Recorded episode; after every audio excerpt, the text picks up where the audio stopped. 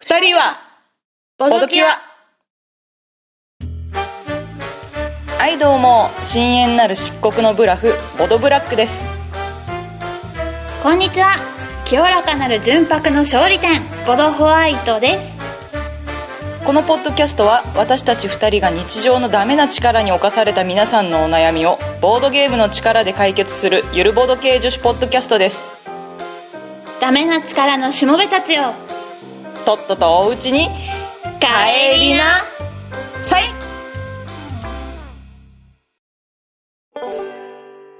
はい改めましてボードブラックです改めましてボドホワイトですはい我々こんな感じでねゆるーくふわーっとボードゲームの話とかそれ以外の話とかもしていきたいと思っていますはいはい、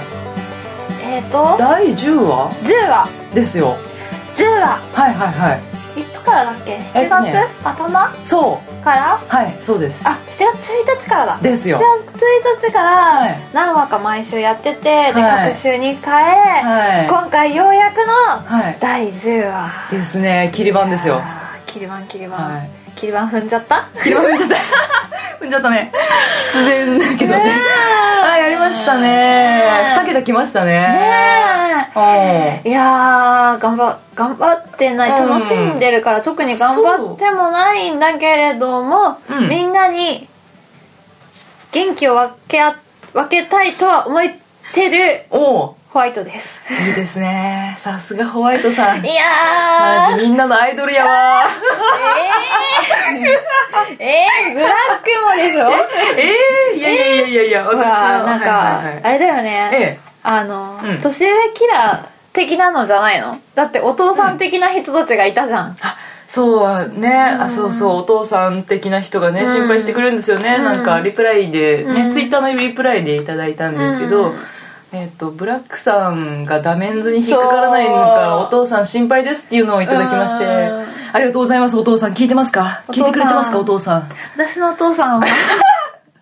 いやいやいやそうみんなのお父さんかなそうさっきのあそうそうそう2人のお父さんだ二きっ人のお父さとんうんうんうん、うそうそうそう、ね うん、 M 疑惑とかね疑惑とかね、うん皆さんや S 疑惑とかねそうホワイトさんが S 疑惑っていうのがねうんびっくりした、うんうん、まあ面白いなと思ったけど、あの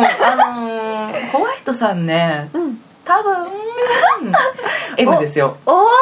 そうそうそうそうあのうすうす気づいてる人もいたなあのねマジパンデミックのうん拡張をやりたがるうボドホワイトさんはう M なんじゃないかって言ってる人もいた、いやえ何否定するの否定否定できるんですかホワイトさんそこ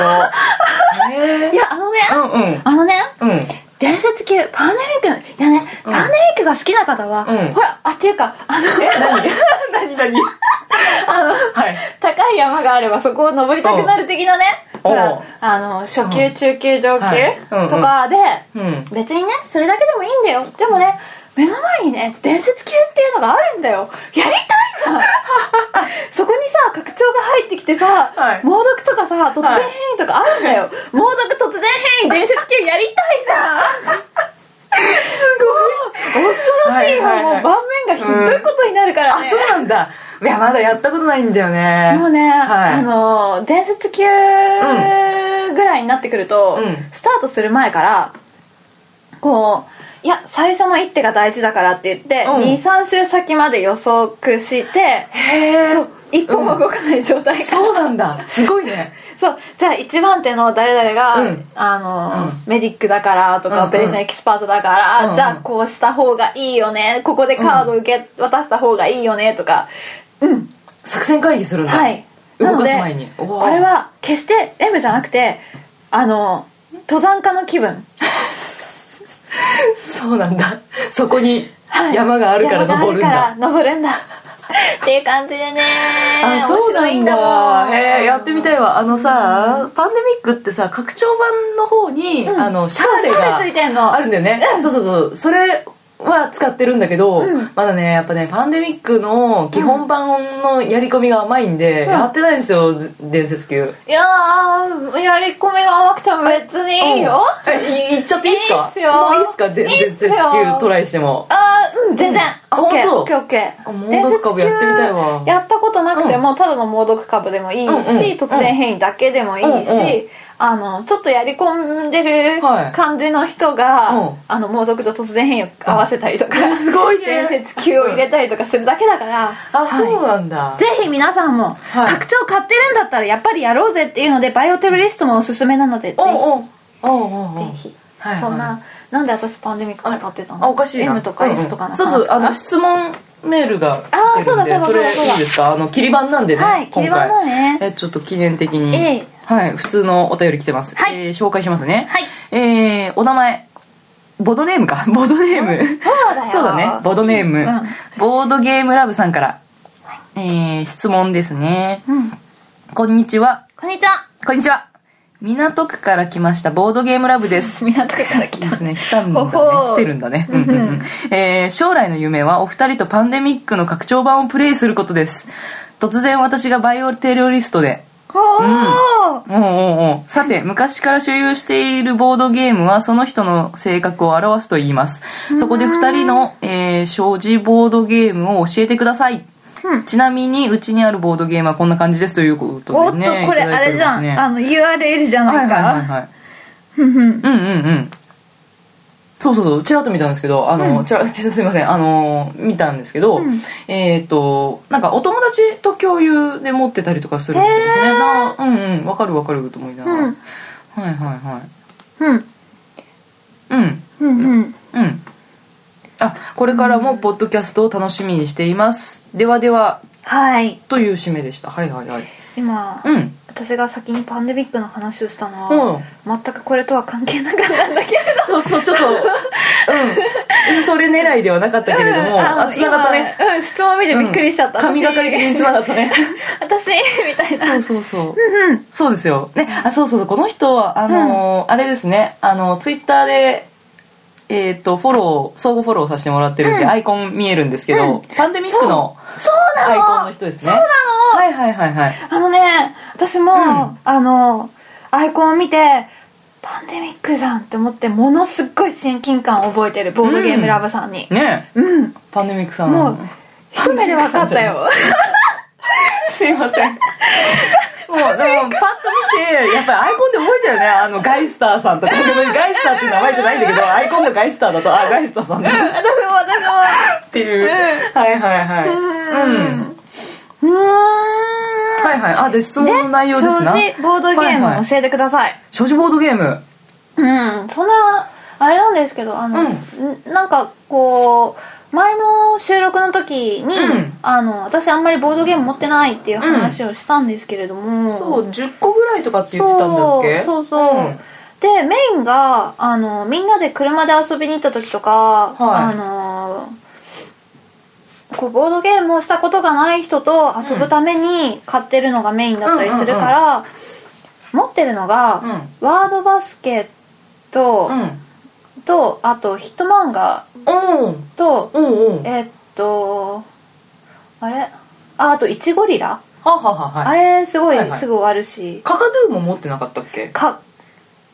君確かえ何つついてくるねうんうんかかとで持ってるなんで かかとで持ってるっていうか、うんまあうんいろいろあってなんか手元にあるっていうか巡り巡って私の手元にあるっていうかなんだたらい回し的な匂いがするけ どカカドゥ面白いからやりな今度あそううん、ちょ面っと白いロかッらカクとカドゥ一緒にやりたいって思ってたんだよ、そうだよカカドゥ面白いよもう私、うんあのみんなで一回やったカカドゥから、うんうんあの封印しっぱなしなんで面白いじゃん立ち上がってあの王様のあ違うゲライオンのカードを切ったらあれですよ立ち上がってうん陛下万歳です陛よ下万歳 何それ居酒屋でできないって超面白いあれ超面白いからで確かに、うんはいあれ失笑ものだからって言って出されずに、みんなで楽しもうみたいな感じで出されたら、確かにた面白いと思うだってね「カカドゥ」っていうゲームがあの、うんご存知ない人もいるかもしれないんだけど鳴き声ね、ああそのうそうそう動物の絵柄が描かれたカードを、うのみたいな感じで捨てていって、手札がなくなった人が勝ちってやつなんだけど、うんうんただカードを捨てる時にルールがあって、うんそのカードに描かれてる動物の鳴き声をしなきゃいけないっていうそうそうそう決まってんだよねねしかもなんか悲しげなとかがついてたりするんだよねそううんのが、うんまあえっとねかかずに興味を持った人はぜひうん遊んでみてくださいそうはいあとライトな感じでできるそうそう、はいはラいイトな感じああととスタンプスとうんあと何持ってたっけなえ今えっ、と何何何何えー、えーとワードワードワバスケーうん、イチゴリイチラゴリラカヒカルットマンガカカドあゥスタンプスでもちろんパンデミックは持っていてうん、うん、あと何持ってるのっけなちゃんと確認してくればよかったな、うーんカードゲーが多いですねうーん本当に軽めですねそうそうそうそううんうーんはいううんなるほどねーんはいはい私ブラックはね、うん上げ連ねたらちょっと多いんですよやっぱりこれ前の収録で言ったと思うんですけど40ちょっと超えてるんで全部言うとあれなんですけど、うんホワイトさんと比べてうん割と重めが多いですね、うんで今部屋の中に出されているゲームを言うと、うんえーっとディプロマシーでしょ、うんはいと、えー、スーエーカーの雪、うんえーアグリコ ラえーっとあと買ったばっかりのうんフレスコとアフリカーナあフレスカ買ったんだうん買った絶対やりたいと思ってまだプレイしてないんですけどレビュー見ただけなんだけどフレスコってあの職人さんが、えっと、フレスコ画を修復するっていう話じゃないですかあれ絶対私好きだと思ってうんあれ超面白い私大好き、うんあ本当。うんなんかねしょ、んあの職人さんを抱えてる親方になるのかなプレイヤーが、うんでその職人たちを、えー、と買い出し絵の具の買い出しに行かせたりだとか、うん工房で働かせたりとか、でそれでなんかみんなが疲れてきて機嫌が悪くなるとかっていう要素があって、でそしたら劇場に行かせてそう見たりとかあのフレスコ自体は、あの今リアルでも有名になってるあそうだね 絵の修復をするゲームだから フレスコが超超タイムリーだよねタイムリーだよねあのあのニュース見るためにフレスコやりたいって思うんだけど、笑う そうそうそう、うんうんうん絵の修復をするゲームだから、はい絵の修復をするためには絵の具が必要で、うん絵の具はマーケットに出てるんだけれども、うんただあの早い者勝ちだから、うんそのスタッフ、うん働く職人さんたちの,、うんあの働く時間が早ければ早いほど、うん一番手だったら一番好きな絵の具を取りに行けるし、うんうん番手が遅れると絵の具が取れなかったりとか、あー残り物になっちゃそううそうそうそうそう、うんってなるからそこであの職人さんが早起きをするとストレスが溜まっていったり、でおー遅く起きるとストレスが溜まらなかったりとかっていうのであ、うんまた、うんそこでまた面白いんだよ絵の修復だけじゃないからあそうなんそだう職人さんがストレス溜まりすぎると減っちゃったりするから、減っ減るんだ逃げちゃうのちゃうみたいな超ウケるわでそれで有料企業として、うんうんホワイト企業としてやっていけば、うんうんうんあの職人さんが増えるっていうねそうなんだそうあすごいねでもねそんなホワイトばっかりしてたらね、絵の具が取りに行けなくて、うん絵の具を調合して、うより高い点数のカードを取りに行かないといけないから、うん修復をしなきゃいけないからそれはまたねうん駆け引き的なねなるほどね面白いです面白そうだね、はいあのあれなんですよブラックガチで、あのー職人なのですごい共感するのね そのテテーマを聞いただけで「そうだよね早起きすると超ストレスたまるよね」みたいな「マジ会社辞めたくなるわ」みたい な「超劇場連れてってほしいわ」みたいな。すごい全然すごいやりたい、うん今うんもっかルールを読んでるとこですけれどもはい他には他はねあとねえーっとね何があったかな、うんえーっとブロックス持ってるでしょでモノポリー持ってるでしょ、うんで私もスタンプス持ってて、うんあとカルメなどだと、えーっとねプルンプザックっていう、んえーっとこれ記憶ゲーのカードゲームなんですけどへー知らない割と、うん、軽いのも持ってるし、うんでもやっぱりね重いのが好きでね、うんオートモービルとかねああ名前だけ聞いたことあるはい、うんとね、自動車メーカーになるんだねほうでそのメーカーっていうよりは経営者になるって感じかなで、うん自動車の、えー、とフォードとかみたいな立場になって、うん工場を作って、うんで車を生産して、うんでセールスマンに託して販売して、でお金で結局は勝負を決めるんだけど、うん一番最後にお金を持ってる人が勝ちっていうゲームなんですけど、そうそういう結構本当なんだろうなあれ真面目にやったら2時間ぐらいかかんのかなああ結構かかるね、いいっすよあのブラックすげえ重いゲーム好きなんですよねうんうんうんなんかそういうさっきのフレスコもそうですけど、うん自分の人生を投影できるゲームが好き でわかるわー苦しいわーって言いながらやるのがすごい好きなんだよねいやめっちゃ助楽しいよ、ねえあのオートモービルはワレスっていうゲームデザイナーさんがやっあてるあんですブけどラックが好きなはい、ブラックねワレス大好きなん ですよ本当に「I love ワレス」みたいなマジうんなんかねそうワレスさんが作るゲームは、うん全体的にその、経営だったりとか、うんその現実の機構を、うんえー、とゲームに落とし込んでるのが多くって、うんそのさっきの「数英歌の雪」もねすげえ好きなんですけどね、うんえっと数英歌の雪はうん舞台がカナダの、うんえっとね、植民地時代って言ったらいいのかなイギリスとかフランスが、えっと植民地を取ってる時代17世紀ぐらいかな、うんで、えっとカナダの領地争いをしてた時代があるんですよ。うんでそれの時代のうんイギリスとフランスの戦争を描いてるので、なんあかそのー前言ってた二人芸そう2人系なんですけあどーうんうんでこれね何がすごいかっていうとねそもそもの初期条件がね、うんアンバランスなん ですよなんかね普通さやばいやばい普通ゲームって言ったらさ、あの2人とも同じ条件同じ、うんね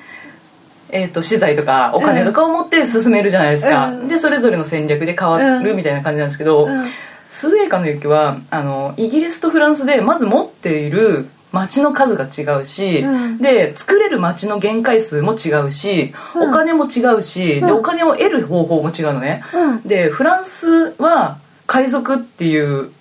カードがカードっていうかプレイができて、うんうんイギリスからイギリスを海賊船で襲って、うんうんイギリスからお金を取るみたいなことができるんだけどイギリスはそれができなかったりと かあと毛皮を売ってお金を得るっていうプレイがあるんだけど、うんフランスはそれはすげえやりやすいんだけどイギリスは全然毛皮の売買がしづらいとか なんかねイギリス辛いなすごいあのねワレスはね歴史をすごく再現するんだよね。うんそれがいいそういうゲームがすごい好きなんで、うん大抵やるゲームは2時間とか3時間とか、うん長いと45時間みたいな、シビライゼーションとかね、えーいいですよねあ持ってないんですけどうんあも持ってるゲームも割とやっぱり重めが多いかな、うんですねうんですよですねボードゲームラブさんの持ってるゲームを拝見した感じだと、中量級って感じが多かったかな割と。あとブロックスの 3D とか持ってらっしゃったへねえはいはいはいいないいなうんうん、うんそんな感じですそんよな感じ性格出ますね性 性格出ますでもね性格っていうか、はい私はまだあれだよ、あのボードゲームで遊んでない人たちと一緒に遊ぶためのゲームをほメインで買ってるからあなるほどねそうそうそうそう、はいはいはいそう私もフレスコ欲しいし、うあーんあでもアグリコラとか祈り働きは持ってる人と一緒に遊ぶかなあそうそれはあるね確かにうん、うんうん持ってる人と一緒に遊んでるからあえて持ってないことも多いよねうんうんまあ思い出も面白いんだけどねだって時間もそんなにあっという間だもんね、そうだよね一日にできるゲームのうん個数というかうん数が減るだけで、うんうんそのゲーム自体は全然ストレスにもならないし、終わうんっちゃったみたいな、そうだよっていねうかえあともう少しで終わるのみたいな、うんみたいな感じだからうんそうだよいいですねねアグリコラなんか本当に1時間半でやってても、うんうん体感的には30分ぐらいだったりするもんね、 1時間半っすかうん私まだ、あの2時間超えますねあかかりますかはい、はいいや私は周りでやってる人がすごい早いんでそれのな波に乗ろうとすると、ん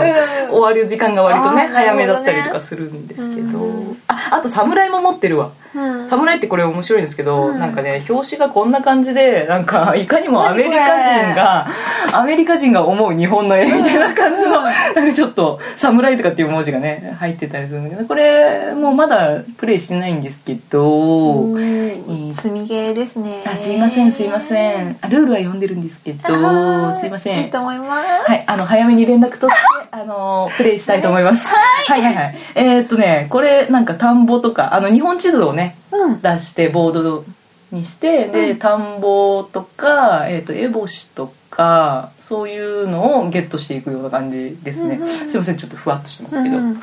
とかはいはいはい。なるほどですねですようんなんかねやってて苦しいなっていうゲームほどいいですよねやばいブラックの M っぽさが出てる出 てるここいにやい出やいてやいるやあとねお邪魔者とも好きだし、あ面レジ白いねスタンスも好きだし、うんそうそうそうで思い出したあの私えーっと第2話か3話ぐらいで普通のお便り初めてお答えした回があるんですけど、うんうその時に「好きなゲームは何ですか教えてください」っていう質問があったんですけどあーうんうんうんあの時ホワイトさんがうんパンデミックですって答えてたんですけど、うん私があのブラックはちょっと好きなゲーム時間かかるんで後回しにしますって言って後回しにしたまま答えてないんだよ ね、 そうそうだったのと思ってそうででもあれからずっと考えてるんですけど、ん好きなゲームってねうん言えなくないいやホワイトさんはパンデミックって言ってるから全くわからないと思うんですけどこの気持ちあのねボードゲームってさまたふわっとしたたて例えをしますけどボードゲームって料理みたいなもんだと思うんですよちょホワイトさんがやばい顔してるやべえこいつわかんねえっていう顔してるすいませんちょっと落ち着いて聞いてゆっくり説明するからわかっあねボードゲームって、はいあのゲームのシステムがありますよとはいでコンポーネントがありますよとはいでプレイする人がいますよとはいこの要素が合わさって初めてボードゲームうんっていうものになるわけですうよ、んでねうんそのゲームシステムについて、うんどのゲームシステムが好きですかっていうことを言ってると思うんですけど、うんでもボードゲームってプレイヤーさんと合わさって初めてこう、体感できるわけじゃないですか、まああるねうんシステムだけを感じるってそれはちょっとそのボードゲームの本質ではないと思う、まあ、本質とかってそういう難しい話じゃないですけど、うんボードゲームプレイしたボードゲームが好きなので、うんルールブックが好きなわけじゃないんですよんなんでやっぱりそのプレイヤーが変わるとうん違くなるわけですねまあバラッと、うんあの前に私もちょっと言ったけど、うんうんうんカタンが最初苦手でだけども、うんうんうんでもプレイヤーが変わっただけですごく面白くて欲しいと思うぐらいまでなったっていうぐらい、一緒に遊ぶ人によってゲームのイメージってものすごく変わるから、うんまああるよねそうでしょ、うんあのねボードゲームのゲームのシステムはうん料理の食材だと思うんですよ、ほ味付けてないね、はいもう取りたての食材たちですよ、うはいでコンポーネントっていうのははい器とか、はいあの盛り付けみうん、またいなとこあろで、ね綺麗な可愛いはお皿だったりとか,、いはいあの素朴な器だったりとか、家庭的なやつだったりかとか、だったりとかするわけですよ、でそのプレイヤーっていうのが、うんあのタレっていうかねほう調味料だと思うんですよほうほうほうほうほうほう調味料合わせての料理じゃないですかまあねでそのおたふくソースで食べるものはお好み焼きが最高ですよと、うん逆もしかりでお好み焼きにはうんこのぼ、あのーおたふくソースが一番合うんですよとははお好み焼きにさ塩だけ振って食べてもさやっぱ物足りないじゃないですか、まあねだから何がベストかって聞いた時に、うんお好み焼きがベストですって答えるよりはおたふくソースをかけたお好み焼きがベストですっていう答えになるわけだから私としてはどのゲームが好きですかって言われたら、うんこの人とやるんだったらこのゲームがベストですっていううん、あそそういう答えになっれてしまうわけではすあよれなんだ人の雰囲気とかこういう人と遊ぶんだったらこれじゃなくて、うん人に紐づいてるんだ、そうそうそうこの人だったらこれみたいなそうそうそうへでー器もしっかりだしその人とやるんだったらこういう器のこういう食材で食べたいみたいなへえそういう感じはあ例えばさボードゲームやったことない友達とさ、うん一緒にさいきなりさうんなんだろうなアグリコラやろうって気にあまなあ、らないじゃないでますあか、ね、なかボーなドゲームかやったことがない人だったら、うんまあ私もさすがに一発目からばあのパンデミックじゃないですよね、うんそうだよね、ででも違う食材あの、例えば何がいいかなワードバスケットとか持ってきたら最高に盛り上がるかもしれないじゃん、うん、うんうんうんそしたらそれは最高のボードゲームだしあーその瞬間においてなるほどブラックはあれだ、はいゲームじゃなくて人に紐づいたその状態そうをプレイした状態の人が重視うんうんうん重視なんだね人に重きを置いていて、うんそれに紐づいてくるゲームが好きっていう、のことが多い、なるほどねやっぱそういう風にしか捉えられないかなうわ私はなんだろうな、うんよくわからないけどこの越えられない壁の上にいるパンデミック、うんパンデミックがあれば誰と遊んでも楽しいみたいなおうおうおう、うんじゃあ最高の食材ってことだよなんかもうだかならんか 最高級和牛みたいなさ誰に食べさせてもうまいそううんそうだねまさしくそうだね、まあ、うんそこで、まあ、さっき言ってた調味料っていう話になると、んまあ、やっぱり一緒に同じレベルでディスカッションできるうんうんうん仲間がいればより楽しいよねっていう、あっそうだよねうんうんそそていうのはあるかなそうだようねんであの前回の話に行くとあの、田中さんって、うんあのボードゲームやる友達いないんですよねっていう人いたじゃないですかうんでもそれは悲しむべきことではなくて田中さんはすごい才能を持ってるんですよ、ほう田中さんは田中さん自身の味だけでゲームが食べれるぐらい、すごい類いまれなる最高な調味料なんですよ本人 がすごいと思うよすごいことだと思うよ、うんそのさだって言うなればさ、うん取りたてのトマトにうん自分という調味料をかけただけで、うんめっちゃうめえっつって食べれるわけですよ、うすんごいことだと思うんだよねまあ確かに例えば自分が七味唐辛子みたいなキャラだったらさ、うんトマトと一緒に食べても美味しくないわけですうよ、ん、うんなんだこのゲームつまんないなって言って終わっちゃうと思うんだよね、もう自分の味を何にでも変えられるってことだようね、んうんうんどのゲームで遊んでも、それに合わせた自分になれるっていう、塩とかうんね、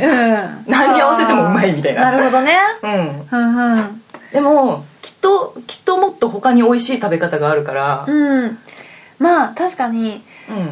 こう大好きな食べ物があったとして、はいでここのお店に行ったらこれしか頼まないんだけれどもたまにこっち食べたら美味しいみたいなねあそうだよそうだよ、そうだよね、うん、うんと思うんですよね、ねはい、はいそんなわけ で好きなゲームって聞かれるといつもそれで困惑してたんだよねあーなんて答えたらいいのかなと思ってあーもうそうそうそうでやっぱりゲームシステムに対しての好みっていうのも最近、うんようやっとちょっとうんうん好みがあるなっていうのが見えてきて、まあ、肉が好きか魚が好きか的なことね、うんあるいは野菜が好きか的なことで言うとやっぱり重いゲームが好きでうんであのしかもなかなかね合う調味料が見つけづらい食材って憧れの気持ちが募るじゃないですか、それがディプロマシーなんですよねうん、へーなかなかこれを一緒に うんやれるタイミングがないなかなかディプロマシーはね食べらんないんですよねはいなんでかっていうとディプロマシーってうん7人でやるゲームなんですよ、あ結構多いんだねそうそうそう、うん多いし、うん8人じゃダメだしう、ん6人でもねあの、まあ、特別にルールを適用してできることはあるんだけどまあ7人がいいわけですよやるなら7人へーなんでかっていうとこのゲームはあのドイツとイギリスとフランスとオーストリアとイタリアとトルコとロシアっていう国、まあ、ヨーロッパですよな、うんヨーロッパの国の大使にそれぞれがなって、うんで外交をするっていうゲームなんで、うん例えば6人とかだとさうん1つの国が減ったりとか、うんまあ、1人が2つの国を兼ねたりとかそういう風になっちゃうんだよね。あるいはい確かル公式のルールでは一国中立にするのかなイタリアかどっかあーをっていう感じになってやっぱね本来のあるべき姿は7人ゲームへえ難しいわけですよでしかもこのゲームあの、えっと、よくあるレビューの評判では、友情破壊ゲームって言われてる私も聞いたことある本当、そうそうそうディプロマシー嫌な人はね本当嫌がるんだよね、もうなんでかっていうとあのゲームが全くダイスとか、うんシャッフルとかそういう運の要素が全くなくって、プレイヤー同士が完全に口で交渉して、うんこうですよねこうですよねいや私今度あのポルトガル行くんでじゃあお宅のこの要求飲みましょうかみたいななんかそういうね交渉をしてプレイするわけですよ、いやうーん怖いっすね、騙し合そういのゲームなんですよねそうなんですよ表面上はそういうふうに交渉して、うんまあ、外交官としてね、うんあの私の国を守るためですよ別にお宅に侵入するつもりはありませんよとかって言いながら、うんでも勝利条件は、えっと補給都市っていう大事な都市を18箇所うん押さえたら勝ちっていうルールなんで、うん当然それを皆さん狙うわけですよ、あうんなんで、うんみんなで穏やかにさ「ういんやあなたに影響ない範囲でうん土地を広げますよ」とか言ってるんじゃ勝てないわけですよ、うん必然どっかで裏切りがねなるほどね発するわけですよ、なるほどねあーまあで嫌な人はねそこでやっぱりね精神的に参ってしまうらしいんだね、なるほどですねまあ、ちょっとまた、後でまた語ってもらうかもしれあはない感じで、はいそんな私たちの所持ボードゲームなんですけれどあもそうでしたその話なんでした、そうですねはいはいはいでそんな感じですボードゲームラブさんそうです、はいいであのもう一個質問が来てるので、はいはいもう一個質問いっちゃいますはい、はいこちらボードネームトミーさん質問どうも毎回楽しみにしてます質問なんですが第4話でホワイトさんが休みの日にゲーセン行って音ゲーやるとおっしゃりおっしゃってるくだりがあるのですが何されてますか僕は最近ボドゲにハマってから10年続けてたニデラやらなくなりました、うんお金や時間というよりも全くやらなくなりましたいろいろできるホワイトさんがすごいと思いますおうお便りありがとうございますありがとうございますトミーさん私はですねはい仕事が終わって人が少なくなった22時以降のゲーセンに行くのであの、はいはい、土日はボードゲームをし、はい平日の夜は仕事帰りにゲーセンに行きほう夜中はアニメを見うんはい時間の分担はできてるとすごいすごいねタイムスケジュール今見えたね完璧じゃないですかそうそうそうあそうなんですかそうそうそうそう、はいはいなんかねその、大きな駅のはいゲーセンとかだとやっぱりはい遅い時間まで人がいっぱいいるんだけれども、はい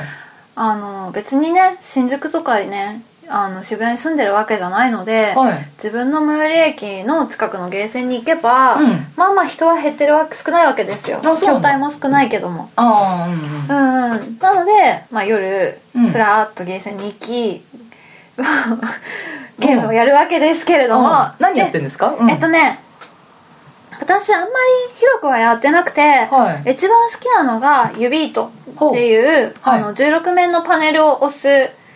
ゲームなんですけれどもはいで、まあ、たまに DDR とかを押しつつ最近はダンエボが気になりつつ、 DDR は何の略なんでしたっけダンスダンスレボリューションあはいはいはいはい、ダンスダンスレボリューショはいンをやりつつ、であのーダンエボはダンスダンスエボリューションでよかったのかなわかんダないンエボもうん面白いので、うんあのー最近さらし台じゃないぎ台が、うんというかダンエボ自体が結構はいいろんなゲーセンに入り始めたから、はい前まで新宿だったらカーニバルしかないとか秋葉原だったらここしかないとか、うんあの稼働数が少なかったんだけれども、へまあ結構いろんなゲーセンにも入り始めたから、うんおよしやるかみたいなう ん感じですね、うんうんはい音ゲー、あまあ音ゲーねうんこれでちょっと興味を持った人に、あのちょっと注意というかお知らせというか、ほうあの音ゲーって、はいまあ大体あのーなんて言うんだ更新っていうか、うん新しい楽曲が入ったものが、ほまあ随時出てくるわけですようあそうなんですかで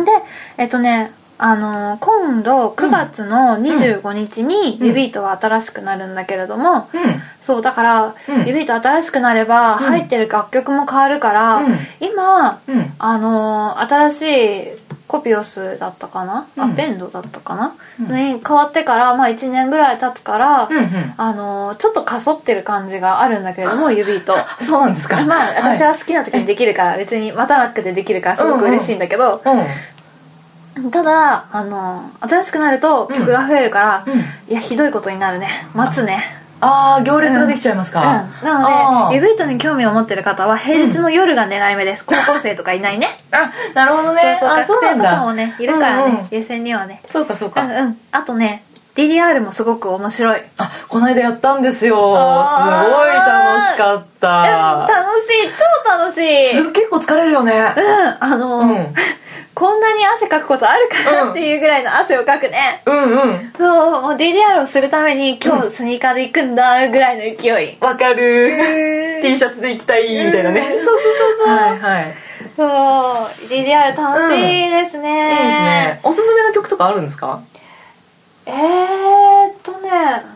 指とこの間私もやったんですけど、うんあ初めて、うんで、えっと、結構知ってる曲があったんでそうそうあのヤビットが、が一番 j p o p とかの曲を入れてるから、うんうん多分音ゲーをやったことがないっていう人も一番入りやすいゲームだと思うあそうなんだね、うんそうそうあのくちばしにチェリーが入っててすごうんいエゴラッピン好きだったんで、うんあれすごい楽しかった、そうそうそうそう、うん曲とイメージジ合ってるし AKB とかも普通に入ってるし、うんうんキャリーパンパンとかも入ってるしあ入ってそうたそうあの25日に稼働したら、キャリーパ ミュパミュのあのつけまつけるが入るからあれがそうなんだやりたくてわあこれ混むねいやー面白そうだなと思いながら、はこう新曲情報を見るたびにね、うんちょっとワクワクしてるわけなんですけれども、うんうんうんぜひぜひというか、トミーさんも時間を作ってせっかくね、新しくなるし指とまたやりましいやえ待った「ニデラ」って書いてる指とやったことはあるのかな、うん指と面白いですうんうんボドホワイト指と大好きですはいはいトミーさんももしかしたらオンラインマッチングされちゃうかもねみたいはいはいあのオンラインマッチングでなんか2人で同時にやってあー的な感じなんですかね,、えっと同ね時なオンラインマッチングってじゃないのうんうんあの同じお店に来てる人とのマッチング店舗内のマッチングもあるんだけれども、はいはいまあ日本っていうかまああのー世界そうなんだこう海外にも指と置いてるから、うんへーたまにあの台湾とか うんなんか海外の人とマッチングするへえそうなんだ、うんああ知らなかっそうそうそうそう、海外の人とマッチングしたりとかね、うんうんはいはいちょっとねうんまあホワイトって名前ではやってないんだけれ ども た、はいはいはいそうそうそうそうまあ、うっかり誰かとうっかりい誰いかと感じでやってるかもしれないねねうん、そうそうそうそうそうそうなるほどねそうまああんまり弱くないので、まあ、大体レベル7とか8とかをゆるゆるやりつつたまに9とか10にチャレンジしてうわーみたいなことになるっていうほうね、ほうほううん、そんなゆるゆるゆるゆる音ゲーマーでしたはいはいはい、はおすすめなそ感んじなで感じしでたすねはいこんな感じででまあ今回第10回、10話っていうこともありまして、はいあの皆さんのお便りに毎回答えてたボドキアなんですけれども、はいさっきちょろっと話したはいブラックの大好きなゲームはいのお話をね、まあ、ホワイトはパンデミック大好きってもうすでに第3話で話してるからね、はいでここでみんなに、うんみんなさんにこのリスナーの皆さんに、はい私たちのことをもっとよく知ってもらおうっていうので、はいはいちょっとブラックが大好きなディプロマシーの紹介をしたいと思いますあここで、はいあすいませんちょっと履き違えてましたねさっきだいぶ喋ってしまいましたね、。うん、だいぶ喋ってたけれどもね すいませんどうしようここからさらに喋っていいんだねかなって思いながらねそうそうそうそう。はいまずねもう一回仕切り直そうか。ディプロマシー。ディプロマシー、はい今回おし一押ししたいのははデいィプロマシーなんですよね、 ちなみにディプロマシーとの出会いは出会い自分で誰かとい誰かに紹介されて遊んだ感じうんそう、うんえっ、と知り合いがあのディプロマシーのあのネットでできるんですねあディプロマシーがーでそのネットのディプロマシーで人数が足りないからよかったらやりませんかってうん誘ってくれたんで、うん一部の人は面識がない人だったんだけども、うんメンツのうんうんでいやでもじゃあ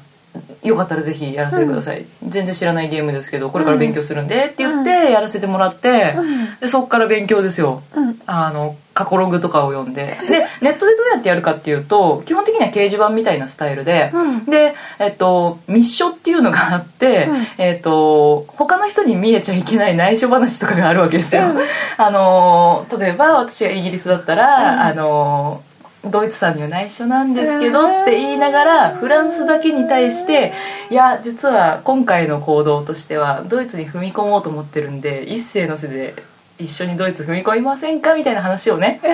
ドイツに見えない状態で喋れる掲示板があって、うんうんそれでやり取りをするわけですよ、うんで独り言っていうモードもあって、うんあの最終的にゲームが終了してからみんなに見える独り言っていうつぶやきもあって「いや超ドキドキするわ今回私ドイツ裏切る気なんだけどこれうまくいくかしら」フランスさん本当に私のと言った通りにやってくれるかしら」みたいなつぶやきをバーッつってうん打ちながらうんやっていくんですね、うんでその断面の動きが結構難しくって、うんあの陸軍と海軍を持って動くんだけれども、うんその同じ、えースペースあ例えばポルトガルだったらポルトガルに、イギリスが1兵力うんフランスが1兵力で、うん同時にガッチャンコって入ると、うんどっちも弾かれるっていうそういうような処理するのね、うんで2対1だったら2の方が入りますよとか、うんそういうふうになっててその処理が7カ国最初、えー、とさん基本3兵力うん持ってる状態だから、21兵力あるのが、ガッチャンコするのをシミュレーションするのって結構大変なんですようん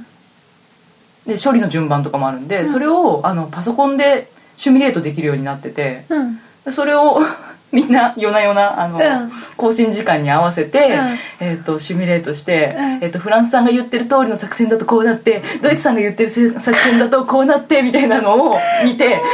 じゃあ私こう動けばここ取れるよねみたいなのをシミュレートしてで更新時間っていうのがあるんだけど定めた時間までに命令書っていうのを自分で書いて登録してでその登録してるもの自体は更新時間までは他の国には見えないんで。うん安心して裏切られるわけですよ 怖いまあ逆に言えば他の国がどういう行動をするか更新時間まではわからないんですね、そこを想像して、うんでシミュレートした通りに入力してうんで更新しますようんこのドキドキはわかりますかあはあフランスさんポルトガルに行くって言ったじゃないですかみたいなそういうのがあるわけですよ、であの例えばまあドイツに対してはいやいやドイツさんと仲良くするんですよって言ってたのをうん裏切ったとするよ、うん更新時間超えますよ、うんドイツが言ってくるわけですよ、うんちょっとイギリスさん何してんですか話が違います話よが違いまますよす、うんいやいやいやいやいやドイツさんそこはあれですよ間違っちゃい ましたあしらじらしとか ねそういうことをまた更新の直後バーって書いて、うんいやいやいやこのこの罪滅ぼしはもうここを一緒に確保することで取り返しますよ、んあのフランスさんが持ってるマルセイユにね、一緒に、えー、と援助というかうん協力プレーができるわけですね、あのドイツが例えばほうし行きたい国に入るのをイギリスが応援するっていうことができて、はあそういうことをしますようんいやいや信じてください今度こそででそれで信頼が得られなかったりするわけよやっぱり、うんね、行動がものを言うゲームでもあるのまあで、ね口だけじゃなくってね、うんその構文がやっぱり証明してしまうものがあるので、うんじゃあじゃあ分かりました、私の今ロンドンを開けてあなたに明け渡しますそれで信用してくださいとかね、うんそういうこともやるわけですよ、うんで自分の肉を切らせて骨を立つ的なね、うん 作戦をやってみたりだとか、うんいや面白いですよこれ本当にマジで初めてうんの初プレイです、すぐハマった感じマジドハマりしたねかー、怖いんだけど騙されたりさ騙されたあーねそうそうそうあれからもう1年ぐらい経つんですけど、はいディプロマシーを超えるはい精神的ストレスのあるゲームはないねこれ以上のストレスはなかっ窓だた わ本当にねーブラックあ窓のだー当時夜の12時が更新時間だったんだけどもうね12時半ぐらいからそのシミュレーターを動かしながら、心臓が口が出る心臓が口から出るぐらいドキドキバクバクしてて「あ死ぬ私このまま今日死ぬかもしれない」これこれ入力間違ってても死ぬしみたいな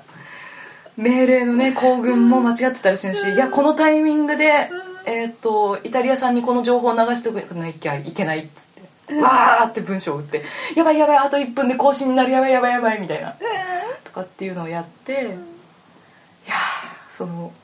12時に解放されるわけですよ一応ね、はい一旦はい血管が出ましたもうなんかこのわかるかなわかるかなストレスから解放された時って快感なんですよへーあさジェットコースター好きいや怖いの乗れないからえ本当にそうかじゃあちょっと伝わんないからやっぱりね、うんジェットコースターを、うんは乗ってる時が楽しいんじゃなくて降りた時が楽しいわけですよそうなの、うんあの急降下の瞬間が楽しいんじゃないのあのねやっぱそういう人もいるかもしれないけど、ジェットコースターって乗ってる時はやっぱ一応怖いわけですよ、うんわーってなって、なんか胃が上に上がる感じだとか、うんちょっと死ぬんじゃないかっていう想像であるとかっていうのから解放された時のああよかった生きてたっていうのが楽しいわけじゃないですかそうなのあれ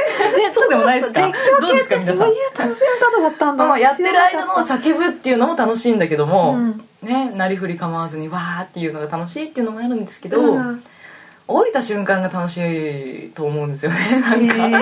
ディプロマシーもそうで12時を超えたこの瞬間がとりあえずなんかいろいろごたごたは残ってるけれども終わったっていうのがえーでもさ、はいそれえんこれゲームの終了条件って、うんなんなの誰かが勝つとかがあるのそれとも日数とかで決まってるのえっとね一応その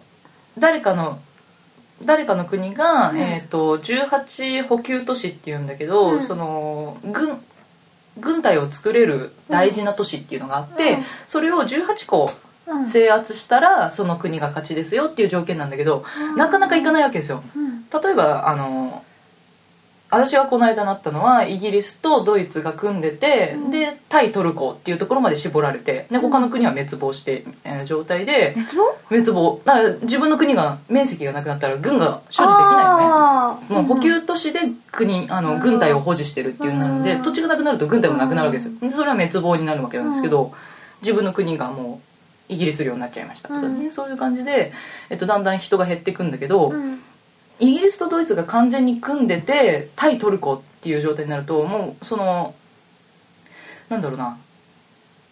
スタンドオフスタンドオフってなって、うんまあ、じゃんけんの愛子みたいな状態ですよ、うんじゃんけんの愛子ばっかりになっちゃって、もうゲームがそれ以上盤面動かないみたいな状態にもなるんですようんあの明らかにあの人は裏切らないし、うんあの人は絶対にこっちの味方にはならないっていうのがみ固定化されちゃうと18都市に至らずにうんじゃあまあここで終わりにしましょうかっていう談義をもう口プレイなんで相談してへえ時短交渉みたいな で終わることがそんなゲームがあるんだ、うん、そうそうそうそうへえ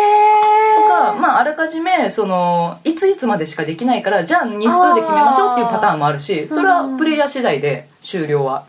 えーそでもそのさ、時短交渉までの間がさ、すごい長かったらさ、うんもう何日もの間、うんずっとうん辛くなってはよかった辛くなってはよかったを繰り返すわけでしょそうだね最後の一月ぐらい割とそんな感じだったねずーっと愛子を続ける感じえちなみにさこの間さ、すごい綺麗なディプロマシーを買ってたけどさボードゲームの方はいはいあはいれボードゲームでやるとどれくらい時間がかかるものなのあどうだろうねそそれもなんていうんかなあのー口プレイですから、はまいあ、一応制限時間をなんとなく設けるんですけどその相談するのにじゃあ、えー、と今から1分ぐらいで相談しましょうねとか、うんそういう形では決まってるんだけどやっぱりなかなかその実現は難しいんで、うん時間は前後するんですけど、うんまあ1日見た方がいいよねええ 朝集まって、まあ、夜に結果出たら嬉しいよねみたいな、まあ、大抵結果は出ずに終わるみたいですねでないよ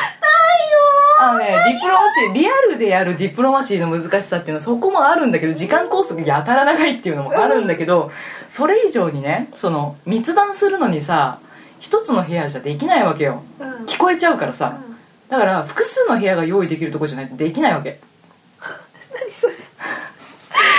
だからあの例えば私がイギリスだったら「ちょっとイタリアさんカモン」っつって、うんトイレに行って2人で喋るわけよ、うんちょっとドイツさんがなんかあのオーストリアとかがっちり組んでるっぽいからちょっと割って入りませんみたいなうん話とかを聞こえないようにやるわけ です、だからそのためには別の部屋がないといけないから、うんやっぱりなんだろうワンルームの友達ん家とかじゃ割と難しいわけよああだからやる人本気でやる人たちはホテルいうん行ったりするみたいですねええ何号室がフランスねみたいなー、感じでガチガガガチすぎるガッチガチガッチガチですよマジだ、いややってみたいわまだリアルやったことないんですよだからボードもねこの間あのーちょっとあのーこれの出してるメーカーさんのに20周年記念かなうんで、えー、とちょっと特別な仕様が出たばっかりだったので第5そうな版んだなんですけど買ってきたんですよへー今広げてますけどこのマップ超綺麗だよねこのマップ好きなんですよまずブラックはうんマップ大好きなんかね、はいもうこれすごく綺麗なんか、うん壁に飾りたいぐらい綺麗だもんこのマップそうそうそうなんかちょっとあの古い地う図んうんうんの感じですよね、うん時代的には、えー、と第一次世界大戦うんぐらいうんの設定ででこれ見てくださいよスイスがねうんインパッサブルって書いてありますね、中立国なのでうん入れないんですどこの国も、うんでこれが結構厄介で邪魔なのすっごい邪魔なのなんだそうそうそうフランス側からこうやって入ってって、うんイタリアとかうん攻め込むのにうんスイスが入れないからうん援助がしづらいわけですよだから結構1対1とか2対2ぐらいになってうんスタンドオフになることが多いですねへーここ入り込むの難しいとこうーん厄介ここの黒海ですよブラックシはー、い、えっとロシアとトルコの間ねはいここがまたねすごい熱い場所なんですよほなんか資源が取れたり的な意あ味で全然資源とかっていうことはないんですけどこのゲーム資源とか全然ないんですよ完全にもう囲碁みたいなもんでうん場所取り陣地取りうんゲームなんですけど、うんなんだろうな海を治めてると,、うんえー、とトル例えばトルコが国家を治めてると、うんロシアに対してすごい脅威だし、うんえー、とロシアが逆に国家を持ってるとトルコにとってすごく脅威へえっていうのがあっていつでも侵略できますよっていう状態になるわけ、うんそうなると結構信頼関係を保つのが難しくって、うんロシアとトルコの同盟は難しいうんくなるわけですねかといって相手に先に踏み込まれると困るわけよ、うんこの駆け引き1年目の駆け引き国会に入りませんよね入りませんもちろんで実際入んのか入らんのかっていう話ですよここでまあこう前回トルコやった時はあの2回やったんですけど、うん2回目トルコの時は国会入りませんよねっていう話をしてで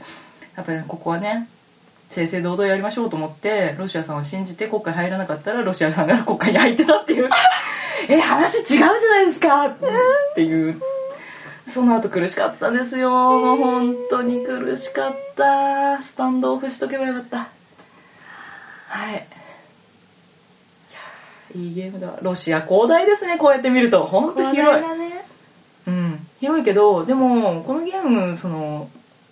目に見えて強い国が勝つっていうゲームではなくってやっぱり脅威となる国に対しては他の国が同盟を組むんで結構その俺強いんだぜみたいなアピールしてる国は勝ちづらいことが多いみたいですねねですよいやいいゲームだわやばい私今話聞いてて辛いとしか思わないいやでもそれ言ったらさパンデミックだって別に楽なゲームではないでしょいやだってうんあれは、あの仲間との駆け引きないからみんなで一致団結して人類を救おうっていういやこれだってそうですよあの自分の国の民を守るためにほ精一杯外交をしていくわけですよう、うん、国の国民がねよりよく豊かに生きていくためにはいどうやって国を守っていくかっていう弱い国家元首では国を守れませんっていうはい話ですよはいねはいはい あれなんか伝わってんのかなこれ大丈夫かなちょっとちょっと不安になってきたわディプロマシーそう高嶺の花ですねこれ一緒にやってくれる人本当欲しいんですけどなかなかもうねえウェ難ブしいでやると、うんあのボードでやったら約1日ぐらいで、うんうんウェブ上でオンラインでやるとどれくらいかかるのえっとねそのペース配分がそれぞれ決められるんだけど、うん私はこの間やった時はえっと2日に1回の更新で、うんその1回の更新っていうのが、えっと、1ターンなのね、だから1行軍しかしないわけよ、うんでそれのペースでやってて3ヶ月ぐらいやってたかなはい3ヶ月間そんなストレスそう与えられてたら私仕事が手につかなくなある手につかないもうハゲるかと思ったね でご飯も普段は自炊してたんだけどディプロマシーやってる間は基本コンビニ食で一生懸命もう会社から帰ったらご飯食べてですぐあのパソコンの前に座ってシミュレーターですよで書簡を送って密書送ってで公式声明してで行軍の予定書いてで次の日またずーっと考えるで書簡も送ってっていう日々ですよあっという間だったねあの3ヶ月とかね2ヶ月ちょい、うん、それでも結果出なかったですねあそう示談交渉というかあなるほどじゃあここで手打ちにしましょうみたいな感じでしたけどはいそれってああうん何嘘をつくのが上手い人が強いとかそういうのあったりするのあどうなんだろうねでもやっぱりその陣取りゲームの要素はやっぱり強くって、うんこことここの都市を抑えてたら絶対盤石だみたいなのを、あ見抜ける人が強いのかなという気はしたけどねああ状況判断そううだね、ーんでその上でさらにその人とのコミュニケーションというかあのあんまり押しすぎると誰もついてきてくれないんだなとかあーそういうことを分かってる人がより強いのかなそうねという気がしたかなうーんあと情報操作ね、うん自分が関わってない場所でもその例えばイギリスなんだけど、えっとイタリアとトルコってすごい離れてるから実際の軍の動きとしては関係ないんだけどドイツさんどういう動きか知ってますみたいな 情報を探りを入れておくと後々すごく良かったりとかっていうことがあるわけですよ、あの会社の中でもあるじゃないですか他の部署の人と関わ全く関わってない人ってやっぱり、なんか緊急事態において弱いというか、あー、ねまあね対応がね、できないからねうんうんうんうん情報を集めとくだけであの全然関係なくてもすごい有益に働いたりっていうことことが、はいこのゲームの中ですごい実感できるわけですな、はいやだ、はい私さっきから背筋がゾクゾクする快感快感いやいや本当いいゲームですよおーあんまりねその割り切って考えないとやっぱり辛くなるかもしれないけど、まあうんうんね、ゲーム上ですごい喧嘩しちゃってねあのあー表面的にゲームとして例えばうんさ、うん自分の領地に侵入されたのに怒らないわけにはいかなかったりするわけですよ、うんうんガッチガチに怒ってるけど、うん実際にその人と顔を合わせた時は うん全然それを引きずらないとまか、あねゲームはゲームやってわ分けて考えてくれないとね、うんうんなんか困っちゃうよねそうそうそう、うんそういうことができる人とじゃないとやっぱり怖くてできないなとは思うけど、ううんんうんそれができさえすれば全然あ面白いゲームだなと思いますけどね、うんなるほどね、人間のゲームですよ本当に調味料推しですよこれ いやーいいゲームだわうんブラック一押しゲームブラック一押しゲームうは、んディスプロマシデーィプロマシーオンラインでもうんボードでもできて、うんどちらかというとオンラインの方がおすすめ 的なそうだねそうだね、うんまあちょっと試しに味見してみたいっていうだけだったらリアルで持ってる人とやらせてもらって、でまあ3年分ぐらいゲームを進めてじゃあ終わりにしましょうとかっていうスタイルでも味見程度はできると思うんだけどはいはいはいそんな感じですあはいあれ あれ伝わりましいやたあれそう今回のそうボードゲーム熱伝わりましたえっとね、はいブラックがどれだけディプロマシーが好きかっていうのはうんすごく伝わった、あ本当でディプロマシーのどこに面白みを感じてるかっていうのもすごく伝わった、本当あよたかだっ、たうんホワイトは怖い いやーあそうかなじゃあちょっと今度やってみますボードがいいな、か、うん、あいいよいいよいいよあの3ヶ月間も耐えられないとあ思ういいですいいです あねあのディプロマシー実はあの7人じゃないとできないって言ってたんですけど一応人数少ないバージョンのルール設定があって、うんうでん2人用っていうのもあるんですよ怖実はいよー ブラックとかチンコだーいやいやいやでも2人用ってディプロマシーと今言ってた感じとは全然違くって2人だからあんまり交陣っていうのがなくって、うんもうほとんどあまあね陣取りゲームみたいになっちゃうと思うんだけど、うんこのこれのいいところはあの、はいあのイタリアをねまはず中立にしとくわけですよ最初の2ターン分ぐらいかな。はいで、えっと、7カ国じゃないですか、はいだから最初3カ国3カ国で分断して、うんでイタリアが中立ですと、うんで2ターン進んだらコイントスをしてイタリアがどっちにつくか決めるわけですなで4対3になるわけ途中から うふうふとか言ってる超やりたい超やりたい何これ超面白そうや超ばブいラックいい顔し超てるやばい いやいいっすよ本当。はいうんウォーゲーム大好きはいはいじゃあ後でやりましょうホワイトさんはいはい、よろしくお願いします、皆さんもぜひ機会があったらディプロマシー逃げちゃダメ逃げちゃダメだ逃げちゃダ メだ逃げちゃダメです味見ぐらいねやっぱ食わず嫌い良くないから、まあちょっねと味見ぐらい、うん気にはなってるただ怖いだけでうん、うんうんじゃあちょっと優しくやりますからやりましょう超笑ってるいや大丈夫大丈夫あのブラッはクい弱いんで、大丈夫安心してくださいはいじゃあこんな感じでね第10話締めにしましょうかいや記念の第10話でしたはいブラックが大好きなのははいディプロマシーっていう回でしたでした。はい。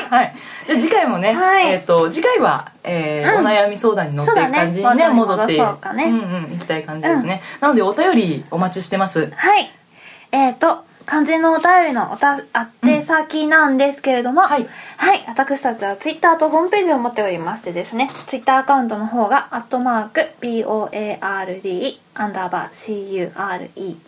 ボードキュア」こちらにリプライとかあのフォロー返しもしてるのでフォローしてもらえればあのフォロー返しして DM とかも送れるようになるので,、徐々にですね。はい、リプライ DM でお便りお待ちしております、はいそしてホームページの方でもお便りお待ちしておりますこちらが http コロンスラッシュスラッシュ www.boardcure.com ボードキュア .com ですねはいはいこちらのお便りはこちらっていうところからあのボードネームも忘れなくあそうですねはいは送いっていただけますとはいはいお便りとして私たちがはいこの悩みにははいどのボードゲームがいいかなってそうね言って、あの談義しつつうんはいおすすめしますはい独断と偏見でははいそうですねはいお悩み愚痴のろはけい何でもい質問でも送ってくはださい、いお待ちしておりますはいではまた次回お会いしましょうじゃあこんなか感じではいはいバイバイバイバイ